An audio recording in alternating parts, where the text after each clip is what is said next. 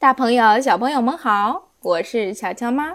今天我们接着讲《洋葱头历险记》第二十七章：番茄骑士要争天气税。当城里发生动乱的时候啊，樱桃女伯爵的领地也发生了大事。番茄骑士按照两位女伯爵的指令，将城堡当作法庭，他做庭长，青豆还担任律师，书记呢则由芹菜先生担任。百姓们担心不已，因为每次开庭，他们都要倒霉。上一次开庭的决定是，乡村的空气也属于两位女伯爵，所以啊，在领地里呼吸空气的百姓要为此每月。交一次钱，每到交钱的时候，番茄骑士就带着自己的爪牙，挨家挨户的测量农民的肺部呼吸量，以此决定每人该交多少钱。南瓜老大爷交的钱最多，因为他总是叹气。哎，就是这样。番茄骑士啊，首先发言。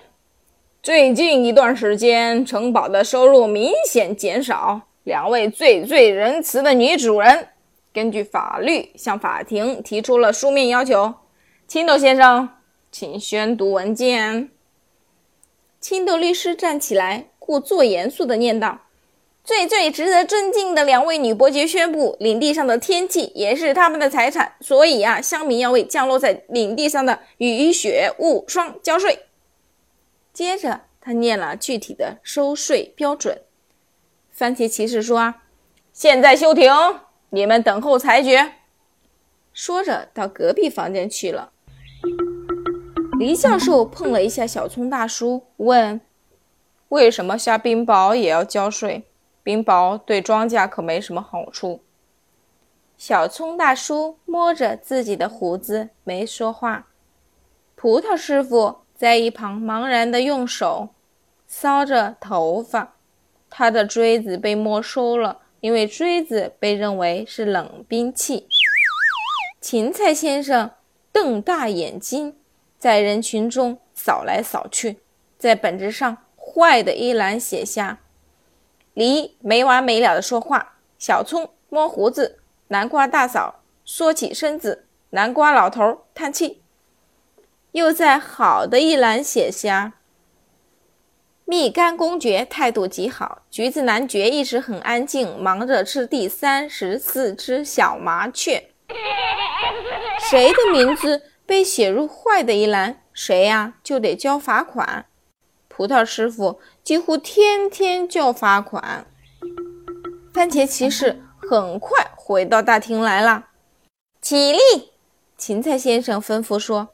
可他自己却坐着。番茄骑士说：“两位女伯爵有权对领地所有的好天气、坏天气收税。居住在领地上的每个人都要交天气税，坏天气交的税尤其多。所有项目的税额比两位女伯爵申请的增加一倍。”话音一落，大厅里爆发出一阵怨言。肃静，肃静！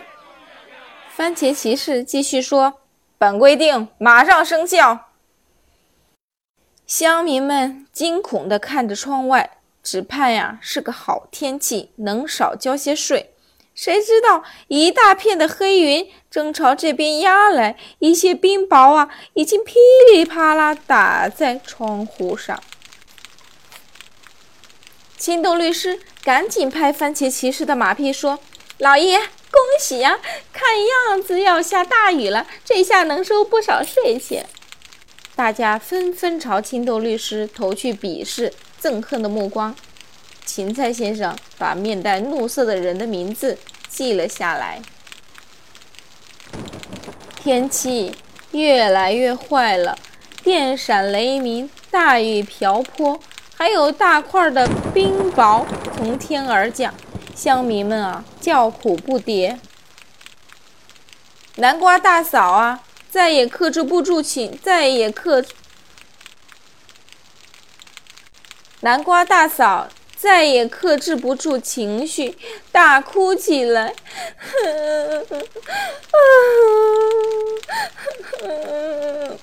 紧接着，小葱的老婆也扑在丈夫肩上，用丈夫的长胡子抹抹泪。哎呀，哭声似乎可以传染，很快大厅里哀嚎一片。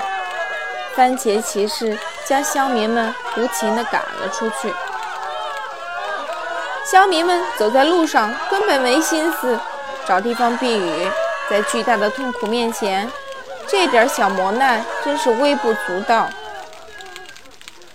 回家的路上会遇到一条铁路，大家在放下来的栏杆前停下来，因为站在栏杆旁边看火车经过是很好玩的事情。这不呀，火车呼哧呼哧的吐着浓烟来了，司机呢，自然。坐在驾驶室里，后面车厢里坐着一些披斗篷的农民和他们的妻子、孩子。再往后是一个披着黑头巾的农妇。再往后那是……哎呀，我的老天爷呀！南瓜大嫂大叫道：“大家快看，最后一节车厢，看那是谁呀？”南瓜老大爷叹了一口气，吞吞吐吐地说。哎，好像是狗熊。他说的没错，坐在最后一节车厢里的正是狗熊，而且是三只。几只狗熊啊，正在窗子旁边好奇地朝外张望。火车开始减速，不久便停下来了。三只狗熊不急不忙地爬出车厢，最老的一只给检票员看车票。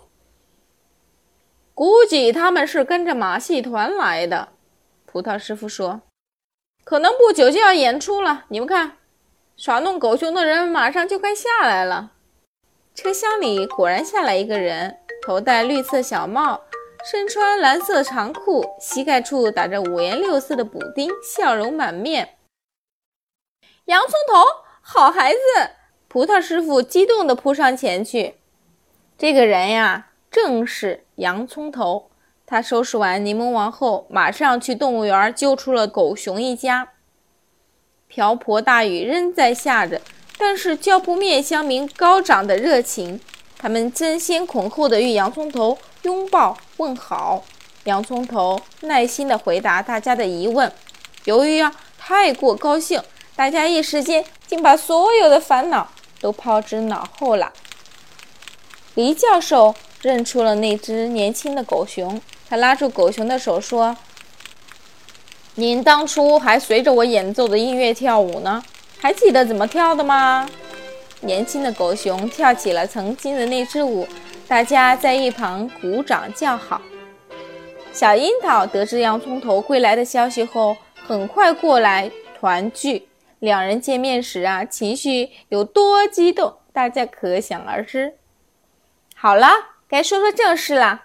洋葱头说：“我想到了一个好主意。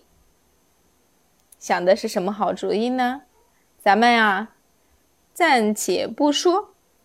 下一章就让我们先去看看柠檬王那边怎么样了。啊，这一章的故事呢，有好消息，也有坏消息。不过呀，人生总是向好的方向走。今天的故事就是这样。”您如果喜欢的话，可以添加我们的微信公众号“乔乔乔妈讲故事”。